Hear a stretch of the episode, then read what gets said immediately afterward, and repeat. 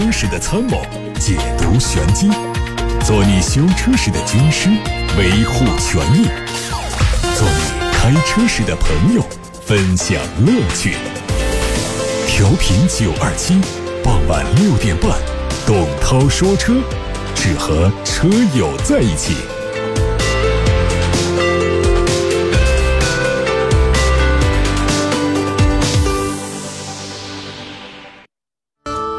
好，首先关注今天的汽车资讯。最近，北京市生态环境局的一则公告显示，打算对江淮汽车涉嫌机动车生产企业对污染控制装置以次充好、冒充排放检验合格产品出厂销售的行为进行重大处罚一案，延期听证。有媒体从江淮汽车。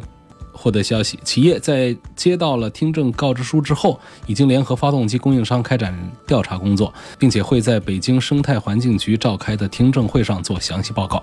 日前，丰田汽车发布了2018年的财报，在2018财年，公司纯利润同比降低了24%，这个财年是从2018年的4月到2019年3月期间的。尽管如此，这个财年丰田汽车的全球销售却再创历史新高，达到一千零六十点三万辆，同比增长百分之一点六。在全球各大细分市场上，亚洲市场和欧洲市场表现很好，日本市场和美国市场的销量却有所下滑。今年一季度，斯柯达的交付量为二十点七六万辆，同比下降百分之二点九。其中，明锐交付九点二五万辆，占到总销量的百分之四十四；科洛克交付三点五八万辆。是去年同期交付量的两倍。吉利汽车发布了四月份的汽车销量，具体数据显示，他们的四月份销量是十点三九万辆，同比减少了百分之十九，环比下降了百分之十七。新能源和电气化汽车的销量为八千一，和三月份的销量基本持平。产销同比皆下滑。最近，北汽蓝谷发布的最新销量数据显示，四月份北汽新能源销量为五千零九辆，同比下降百分之五十，产量为五百七十八辆，同比下降百分之九十四。总体来看，今年前四个月，这北汽新能源的累计销售额为三万辆，同比下降了百分之二点五。在车市三月份销量下滑百分之五的情况下，中国新能源汽车保持高速度的增长。今年一季度总共卖了二十五点三万辆新能源乘用车，同比增长了百分之一百一十六。而反观全球市场，新能源汽车的增速也出乎意料。媒体统计说，在今年三月份，全球新能源乘用车的销量总和为二十二点四万辆，同比增长了百分之五十三。一至三月，新能源汽车的累计销售数据达到了四十九点六万辆，相比去年同期增长了百分之五十八。从单个车型来看，一至三月。特斯拉 Model 3、比亚迪元 EV、日产凌风以销量5.1、2.4、2.1万辆分列前三位，而此外，北汽 E-U 系列和比亚迪唐 DM 分别累计销售1.9万和1.5万辆，排名在第四、第五。从车企的角度来看，一至三月，比亚迪、斯柯达、上汽集团排名前三，分别销售7.2、6.3和2.7万辆，北汽紧随其后排第四，累计销售2.5万辆。第五名是由宝马获得。最近，全新宝马三系正式在华晨宝马铁西工厂投产下线，为随后不久的全国上市做好准备。基于铁西工厂的先进的设备和大量应用的工业4.0科技，全新三系启用了宝马集团最新的生产技术，包括贯穿、冲压、焊接、涂装和总装四大工艺。网上也出现了即将在明年推出的宝马全新 X6 的路试照片，它的前脸仍然是采用宝马家族式的经典的双肾进气格栅，但是这个格栅的。造型面积要更大，车尾是配备了双边单出的排气，可以看到车内用了一台全液晶仪表盘搭载十二点三英寸的液晶中控屏，动力方面是二点零 T 和三点零 T。再看奥迪，之前报道过奥迪一创 GT 会成为 R8 的继任者，可能会有所变化。之前有外媒报道说，新款的纯电动 R 八一创会在二零二二年推出，但具体时间还要根据当时的动力电池技术的成熟程度以及相应成本来决定。奥迪 R 八一创最早是发布在二零零九年，在一五年到一六年期间，奥迪制造了不到一百台车，但是因为销量很惨。在二零一六年底的时候就宣布正式停产。当时 R 八一创只在欧洲销售，并且是订单式生产。它采用双电机后驱的动力，最大联合输出功率为三百八十一匹，最高时速两百一十公里，最大续航四百五十公里。外媒还曝光了一组日产全新途乐的路试照片，它延续了现款尺寸的定位。设计风格仍然是非常的粗犷，但是它的前格栅呢是日产的家族化造型，并且配备了 LED 灯组，预计在2020年才能推出。搭载现款的5.6升 V8 发动机，还有可能会提供 V6 入门车型和混合动力。玛莎拉蒂已经公布了他们未来的车型计划，到二零二二年年底将推出八款插电混动和四款纯电动车，以迎合全球范围越来越严苛的环保排放标准。不过，这并不意味着玛莎拉蒂未来会把产品重心向电动汽车倾斜。最近，玛莎拉蒂北美 CEO 公开表示，玛莎拉蒂永远不会舍弃内燃机，而成为一个完全电动化的品牌。他认为，目前汽车行业正在陷入一个过程缓慢，但是却非常明显的淘汰内燃机的趋势当中。但是，玛莎拉蒂不会跟随，因为没有任何一款采用零排放动力系统的新能源车型能够提供接近内燃机车型的驾驶乐趣。而驾驶乐趣也正是玛莎拉蒂车主们选择这个品牌的主要因素。这甚至可以被称作一种原始情怀。实话说，第一次看到一个车企。发布这样的观念和消息，本人内心还是挺高兴的。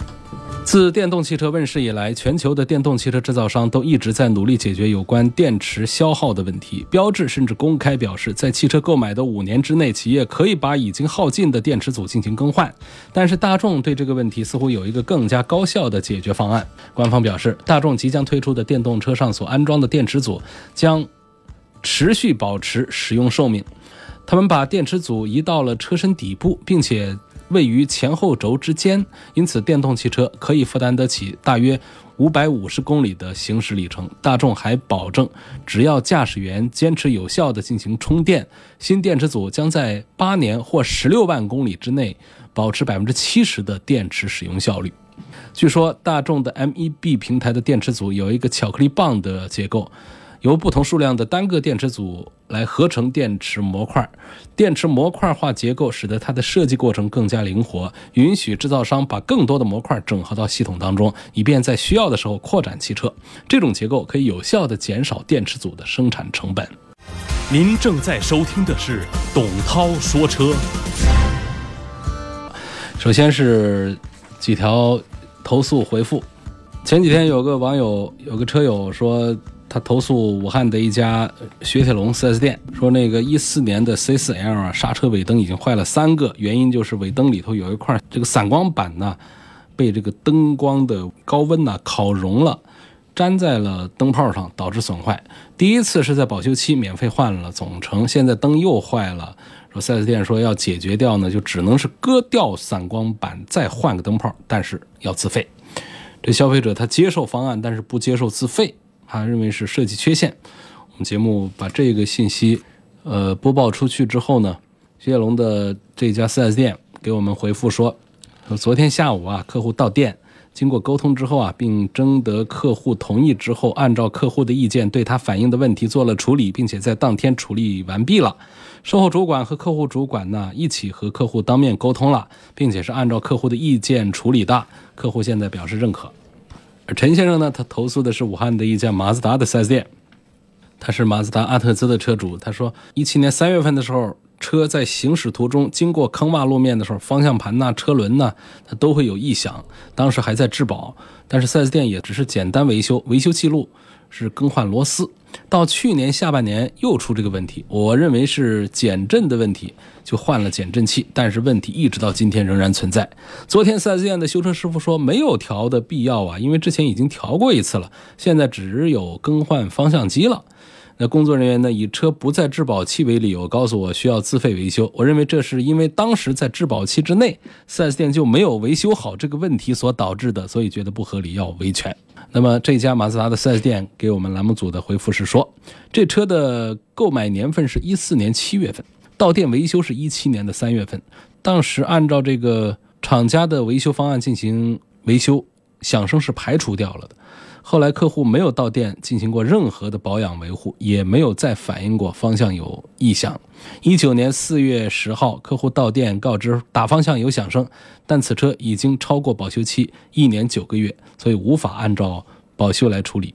厂家的整车保修期为三年或者是十万公里。那这个陈先生反映的问题呢，呃，是在保内这个方向盘车轮有异响，然后保内排除过了，现在保外呢，觉得仍然是有异响。但是我们这个消费者认为这是当时的遗留问题，按照当时的遗留问题没有彻底解决所导致的这个保修期之外的故障的话呢，是应该来免费维修的。但问题，4S 店这边反映的情况是说，当时已经排除掉了这个故障。那如果当时排除掉了这个故障的话，那么这几年过去了，过保之后，虽然还是这个部位。但是不一定跟上一次的有直接的关联了，所以我认为目前来说，这个陈先生的这一台阿特兹，可能还是不符合三包法里面的免费索赔的这个嗯标准。嗯，从目前双方反映的情况来看，我是认为马自达这家 4S 店的这个目前的处理方案没有明显的侵权的迹象。再看一个新的投诉，张先生。他投诉武汉的一家上汽大众二级经销商。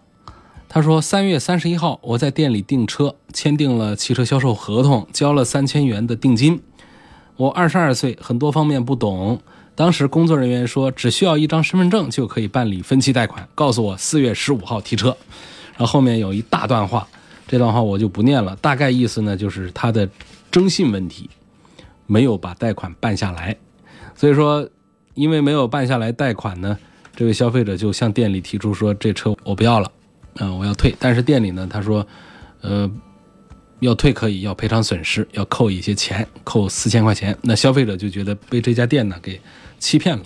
有没有这样的欺骗的情况？我觉得是有的。呃，有一些是故意的，有一些是无意的。反正总之呢，是把我们消费者笼在里头，是有这样的情况。但是呢，我在这位张先生的这个投诉当中呢，看到了这么几个点啊。第一个点是社会经验缺乏。那工作人员说只需要一张身份证就可以办理分期贷款，你就信了？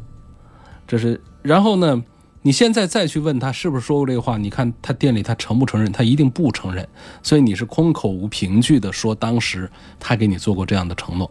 我们相信真有这样的承诺，真有这样的事情发生。但是你没有凭证的话，这说了也等于白说。然而当时我有一个字据，当时说只需要身份证就可以办理分期贷款，我找你，你给我办，那么你对方就要承担这个呃言实不符的这个欺骗的这个责任，那对方可以有。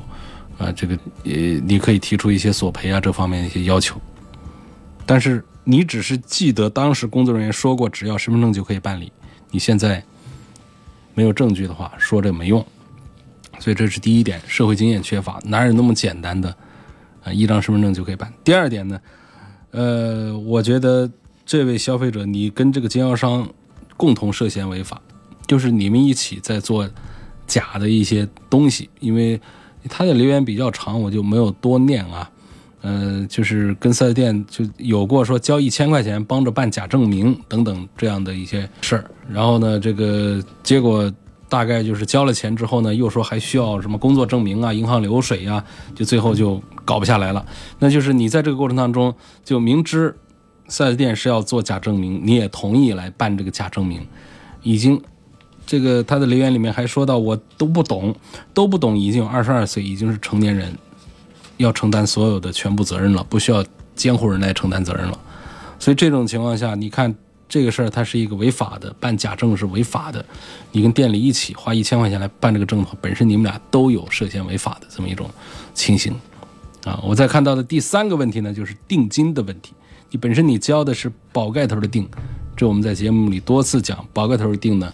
要慎重的，比方说这个车是一车难求的，咱们上宝盖头的定，把对方给框死。啊，这车呢我都还没太想好的，你用言字旁的定，自己有个退路，有个余地，所以各有利弊，各有这个不同的权益。大家在不同的车型，在不同的场合，要灵活的运用这个宝盖头的定金和言字旁的定金。你这个用的是宝盖头的定金，你这个现在让别人退，别人扣下。所谓的一些损失，并且这些损失他还能出示一些证据，证明这个是损失确实发生了。啊，什么这个汽车的调度费呀，啊，帮忙这个做贷款呐，一些这个开销啊等等，那你这个投诉恐怕是得不到我们支持。现在我们看到来自八六八六六六六六这儿的最新的提问，说我老婆想买一辆紧凑型的 SUV，呃，希望从质量啊、后期保养方面评价奥迪 Q2L，呃，还问问这个同级别是不是这个空间较大的车，还有没有其他推荐？嗯，同级别呢，给你来一个这个区别不是太大的，那宝马的叉一，这是一个空间要比 Q2 还要大的呃一个紧凑型的一个 SUV，我觉得你可以把这两个做一下对比。目前的情况呢，恐怕这个讲车好的话呢，还是奥迪的 Q2 稍微强一点，但是讲这个空间大，我觉得还是宝马的 x 一。因此呢，我支持你这个奥迪 Q2L 要稍微多一丁点儿。下一个问题说，夏先生他这个留言是说，雪铁龙 C6 百年纪念版的发动机是没有变化的，但是变速器呢从 6AT 变成了 8AT，还换成了游艇挡把。我的第一台车是富康，第二台车是 C4L，因为我很喜欢雪铁龙底盘的质感，但是也想体验一下除了 C6 以外的其他车型，就希望能够推荐一下和 C6 同价位的。其他的车型，嗯，说实话讲啊，在二十万左右这个档次里面的这个中级轿车，要讲谁家的底盘的这种舒适和运动兼具的这种比较好的行驶质感的话，我目前还不认为有谁可以超越雪铁龙的 C 六。啊，你开这个大众的车也好，别克的车也好，日系的一些这个热销的产品也好。你都会有找到同样的这种感觉，拿在一起对比一下，我还是认可 C 六，嗯，只认可 C 六的这个底盘部分啊，底盘的质感确实是还不错，所以在这种情况下，我只是从这个销量比较清淡，呃，建议你考虑一下其他的产品。如果说是纯粹的认车的话，我还是挺认这个雪铁龙的 C 六的。这个意见呢，希望这个夏先生慎重的考虑，就是这个车你买了之后面临的问题。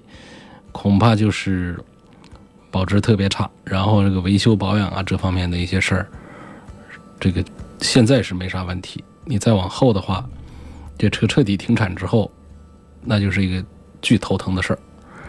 所以买车还是得买那种卖的多的，啊，保有量巨大的，我觉得好一点。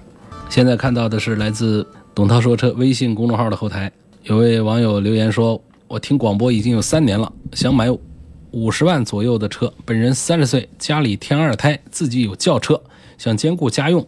看了奔驰 E 级五系 A 六，犹豫是否上个 SUV。嗯，这个我觉得现在的 SUV 和轿车啊都是大热。嗯，如果说同样价位呢，我总是认为同品牌下的轿车比 SUV 划得来一些。比方说奔驰的 E 级这个价位来买一个奔驰的 GLC。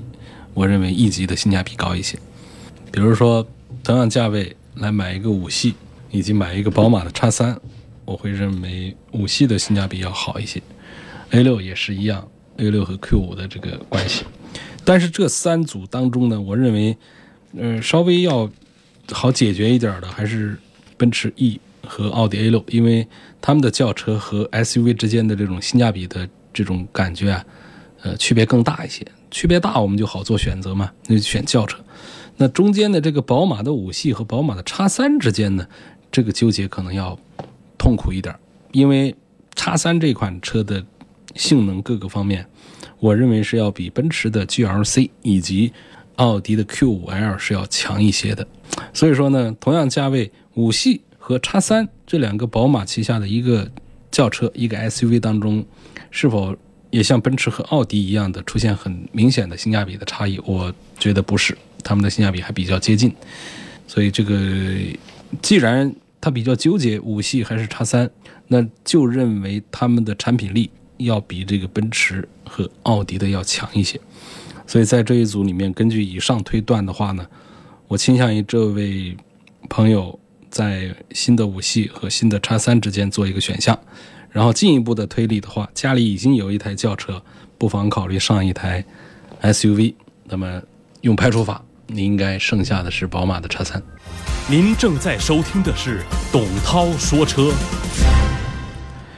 好，继续看大家的问题啊，看微信的后台，说我想买个卡罗拉，经常跑高速的，我是买那个1.6自吸的，还是买 1.2T 那个配置性价比高？呃，1.2T 小排量涡轮增压发动机起步和长途高速之后停车有什么事项注意吗？没注意的，你当个自然吸气的开就行了。1.2T 肯定是比那个1.6的自然吸气动力要好一点，它毕竟贵一些。但是在跑长途的时候，其实这个动力上的需求是并不大的，反而我们在城市公路上会觉得这个提速好一点，开起来要爽一点，因为我们会频繁的加减速。而在高速上呢，长期是一个巡航的状态下。呃，我觉得1.6的跟这个 1.2T 的开起来区别都不大，类似于说你这1.6的跟那些4.2的在高速公路上巡航的时候，实际上这感受也都差不多的。嗯，说雷克萨斯的 RX 跟这个沃尔沃的 XC90 之间的对比，那论车的话，我还是认可沃尔沃的 XC90 比雷克萨斯的 RX 要好一点，好在安全性好一些。啊，也好在它整车的这个机械工艺啊、驾驶的质感各方面，都要比雷克萨斯的 RX 是要强一些。另外呢，在造车成本上，我也认可沃尔沃的 XC90 要比雷克萨斯的 RX 强一些。二十万之内裸车价的 B 级车推荐买哪一款？那太多了，各家全有，不好推荐。揽胜运动版跟卡宴，希望推荐一下。二十九岁，二十九岁这么年轻啊，开个卡宴吧。似乎卡宴这个外形方面呢，更加适合呃年轻小伙子一些。它流线型的这种造型要显得是活泼一些，而且呃，它在这个动力方面，它做的要强悍一点。嗯，雷克萨斯的 ES 三百跟这个宝马的五二五怎么选？我注重舒适性和后期维修费用，那肯定得是雷克萨斯了。注意啊，这是注重舒适性。雷克萨斯的舒适性是做得好，注重后期维修费用。雷克萨斯的免费周期长，但是维修费用它不见得便宜多少啊，维修费用可能还比较贵，因为这厂家在四 S 店在售后的时候啊，这车故障本身就少，呃，来修车的本身就少，那么来一个不得收费贵一点？宰一个，问别克昂科威 1.5T、2.0T 的低配版现在降价幅度蛮大的，值得入手吗？还行。这个推荐 2.0T 的低配版要多一些，呃，降价幅度大呢，确实是跟它的销售不大好有关。那同价位的车里面，我认为别克的它的制造工艺和造车成本还是比较贵的，比较高的。所以当它降价的时候呢，能凸显它的一些性价比。一九款的 CRV 机油还增多吗？这个好了。还问 CRV 和、XRV 选择哪款好一点？钱多，预算多的话，还是买 CRV。这中间这个。不同的价钱，车的大小啊，配置各方面都不一样的。现在来看来自八六八六六六六六上的问题，从后期保养方面来说一下，雷克萨斯的 RX、奥迪 Q5L 和奔驰 GLC，如果全款买车，买哪一款比较好？这跟全款半款没关系啊，全款贷款没关系。现在这个贷款买车的渗透率已经超过了百分之五十。那么就是靠着贷款买车才能挣到一点钱，所以到店里去呢，不要动不动的开口说我要全款买车，嗯，这会招来更高的报价，因为只有全款买车，经销商才不好挣钱。所以进去呢，你可以先说我贷款买车，把低价套出来，然后到后来的时候再说我全款买，这是一个小套路，不是太厚道啊，大家最好别用，这样不好。总之一句话呢，就是大家不要把这个全款买车当做是一个可以获得更低价位的一个条件，相反，全款买车是一个必须得承受更高价位的一个障碍。那么再说这个，你关注性价比、后期保养这三个车当中啊，如果讲后期保养，我前面已经说过了，那奥迪、奔驰肯定是比雷克萨斯的是要高。就是从这后期保养的角度，应该是推荐雷克萨斯的车，但是你从这个性价比的角度，我不认可雷克萨斯 RX 那么大个车卖四十几万就一定是，呃，性价比就很高的。性价比就是它得有性能配置啊和价格之间来做一个比的，它不能光看价格下来了，那它就性价比一定高了，啊，不一定是这样的。这一组里面，我觉得目前的奥迪的 Q5 和奔驰的 GLC 的性价比。反过来都要比雷克萨斯的 RX 是要高一些。其实雷克萨斯的 RX 呢，跟这个奥迪 Q 和奔驰 GLC 呢不是一个车型级别，但是它们属于一个价位级别。我一再不看好这个雷克萨斯 RX 在驾驶的时候底盘给我们的那种简陋的感觉，就这车就是看起来漂亮，里里头的做工什么的看起来都非常好，就开起来就那么的啊觉得没意思，开的时候就觉得不该花这个钱。但是呢，就同样的四十几万，你去买一个奥迪的 Q5L、奔驰 GLC 和宝马 X3，你的驾驶感受就一下子相对你的老车来说就提了一个级别起来了。我在 4S 店订了一辆本田的 Inspire 的月光蓝，4S 店没有现车，说是从周边城市调一辆，问这样是否存在违法违规可能，影不影响我上牌投保和后期保养？没有，没有任何的这个影响啊。你就管车，车是没假货的啊，没有假冒伪劣的。有裂的啊，没有假冒的。那么这车呢，你不管从哪儿给你调，它有车你就把它拿走，然后手续齐全，这个在不限牌的城市哪儿都可以上牌照啊，没有什么限制。现在我们回答的是来自于董涛说车微博后台留言的问题：凯美瑞2.0自然吸气的能买吗？优惠一万，优惠下来是十九万，那你等于就是要买它一个顶配的2.0。2.0的买个什么顶配呢？嗯，不是一个划算的事儿。现在这个车的价格挺坚挺的，这个优惠额度，我觉得还是可以的。嗯，喜欢这个车就买吧。但是我还是劝你一下啊，嗯，裸车十九万，是否可以考虑再加个一两万块钱，来上一个二点五升的，排量也大一些。亚洲龙呢，级别还是要稍高那么零点三个档次的。这个月想买一辆落地十八万左右的五座 SUV，呃，要求第一是安全，第二是后期保养要划算，第三是油耗要低。之前想买个奇骏，但听你说变速箱顿挫又冒黑烟儿，我就有点怕了。说奇瑞、CRV、荣放应该选哪一个？日常就在市区开，一个月可能开个一次两百公里的高速。你这种情况在我们车友当中呢，属于出长途算多的，一个月跑一次长途。我们多少车主是这样的？一年，那跑个两三趟长途的是主流。呃，这三个车当中，荣放要出新款，建议等一等。奇骏前面的话说过了，我不重复。那我还是推荐 CRV，稍微多一点。下一个问题说，哎呦，这是全球知名车企都跟中国有合作关系，他为什么意大利车企就没有和中国有合资公司呢？难道他不想占有中国市场吗？好期待呀！这我就爱这样的话题，咱们聊一聊就有意思啊。我们首先数一下啊，意大利的这个车企啊，不说摩托车，杜加迪了，汽车大家很熟悉的菲亚特，这个就是个意大利品牌，它不是没跟咱合资啊，合过两回了，原来跟南京合一回，后来又跟广汽合一回，它都不灵啊。那去年六月份，它又第二次宣布撤出中国市场嘛。就是这个产品质量控制啊，意大利车还是要差一点它就是这种严谨啊，就是跟这个意大利人还是有关系。对，那么第二个品牌呢，玛莎拉蒂这样的这个豪华品牌，实际上玛莎拉蒂呢，在一些场合里面，它是把自己排到超豪华里面去的。就是说，奔驰、宝马、奥迪、保时捷这些都叫豪华品牌，是吧？那么还有一些品牌呢，像宾利啊、劳斯莱斯啊。兰博基尼啊，等等这些呢，他们叫超豪华，那经常会划分类，把玛莎拉蒂分到超豪华里面去，呃，这是一个让玛莎拉蒂的车主们比较开心的事，因为实际上买最便宜的玛莎拉蒂连一百万都不要，但是呢，它呃属于是买到了这个超豪华。其实这车呢，就是这个故障也多啊，这个有些设计啊，也有一些反人类，但是呢，它确实是性能啊。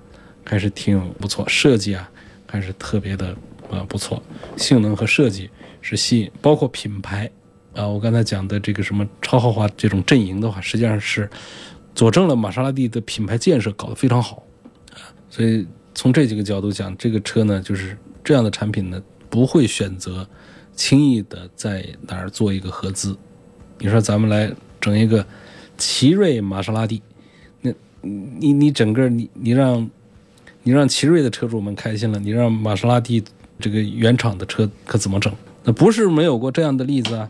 你这个捷豹路虎不跟咱奇瑞一合作，就你看奇瑞捷豹路虎合作之后，捷豹路虎就是一路往下扬的这么一个转折点，在中国市场，你说这是不是一个巧合呢？嗯，如果不是巧合的话，那是什么呢？那就是这样的一个合资合作导致。捷豹路虎的品牌影响力有下滑的嫌疑。你看说的多婉转，有下滑的嫌疑，不就下滑了吗？那么还有一些品牌，你像这个奔驰、宝马、奥迪都有合资合作，但他们这种呢，作为走量比较大的，它的合资合作可以带来更大的销量，所以这不影响，甚至于反过来还提升了整个它在这个市场上的占有率和影响力，品牌的影响力。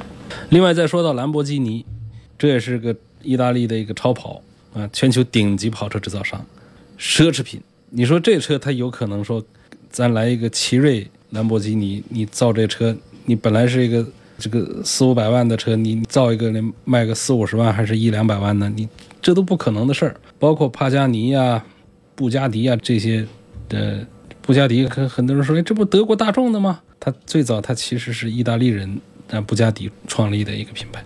所以总之呢，我就跟着这个话题呢就聊，为什么说这个。意大利车企没有和中国呃做这个合资公司，不是没有，它必须得是低端品牌才能做。那么意大利这儿呢，奢侈品多，啊，不光汽车，各个方面的奢侈品也比较多。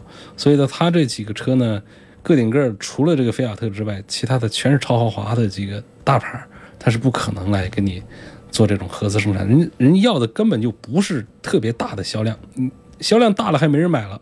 它这种奢侈品的这高端车，它就是要少。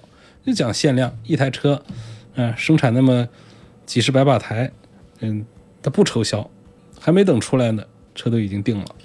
好，我们看下面的问题：五十万的预算，宝马叉三和奔驰的 GLC 做个对比，主要是后期维护空间和舒适性。嗯，后期维护，我们在昨天的节目当中发布了一个零整比，说奔驰的 C 级，嗯，是零整比最不好的。就是对我们消费者最不利的，因为我们说零整比高也好，低也好，大家就感觉到底是高好还是低好？我们就说它的零整比是对消费者最不利的，是说它这一个车的零部件特别贵，说一台车把它拆成零件能买八台车，就是零部件贵嘛。零部件贵，那么它的维修保养的成本就高，那消费者就不划算，这就是对消费者不利的这种零整比。说昨天我们说了，排第一的谁？奔驰 C，原来。在最新的数据出来之前的一次数据说，最高的是奔驰的 GLC，呃，后来做了一次修订，所以总之呢，就是 GLC 啊，它的这个零整比对我们消费者是很不利的那种很很高的零整比，嗯，那么你要问这个后期的维护的话，那就应该是宝马的要好一点儿，呃，空间上两个车都差不多，虽然说叉三没有像 GLC 一样的做 L，做加长款，它就这一个款，但是它的本身的空间它就不小。然后舒适性，也也都差不多啊。这两个车的这个推荐当中啊，就五十万的话，我觉得两个意见。第一个预算高了啊，买这俩车不必花五十万，可以买便宜一点、低配一点的。第二点呢，这两个车光论车，纯说车的话，我认可叉三多过 GLC。想换个七座或者是六座的 SUV 或者是 MPV，原来一家人坐五座可以，现在二胎了。嗯，想换个可以适合全家出行的车，坐着舒服的，长途自驾够用的，品牌中高端的，油耗不要太高的，有什么推荐？嗯，多少钱？嗯，就我就问多少钱了。你现在我们的这个奥德赛也出了混动版，这油耗一定是可以的。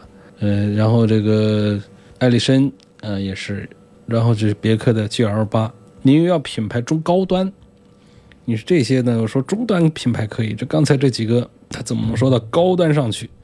呃，奔驰倒是一个中高端的一个 MPV，价格也就四五十万能买到，但是它的舒适性确实，我觉得对于全家出行来说不好，呃，舒适性差一点，它更商务了一些。那总之呢，我的意见呢，呃，买一个中配的，大概预算在个三十几万，买一个别克的 GL 八，作为你家里七人。出行来长期用，这还仍然是我的这个第一个推荐。如果说我预算就二十几万的话呢，我优先还是向你推荐本田的奥德赛。嗯，那现在上的这个混动版的奥德赛看起来还不错。今天就到这儿，感谢各位收听和参与晚上六点半到七点半中直播的董涛说车。董涛说车的微信、微博会把往期节目的录音隔二十四小时做上传，上传的音频呢是剪掉了所有的。广告啊、路况啊、打点呐那些乱七八糟之后的，就是纯的这个音频，而且还会有小标题，便于大家及时的查找到自己感兴趣的话题。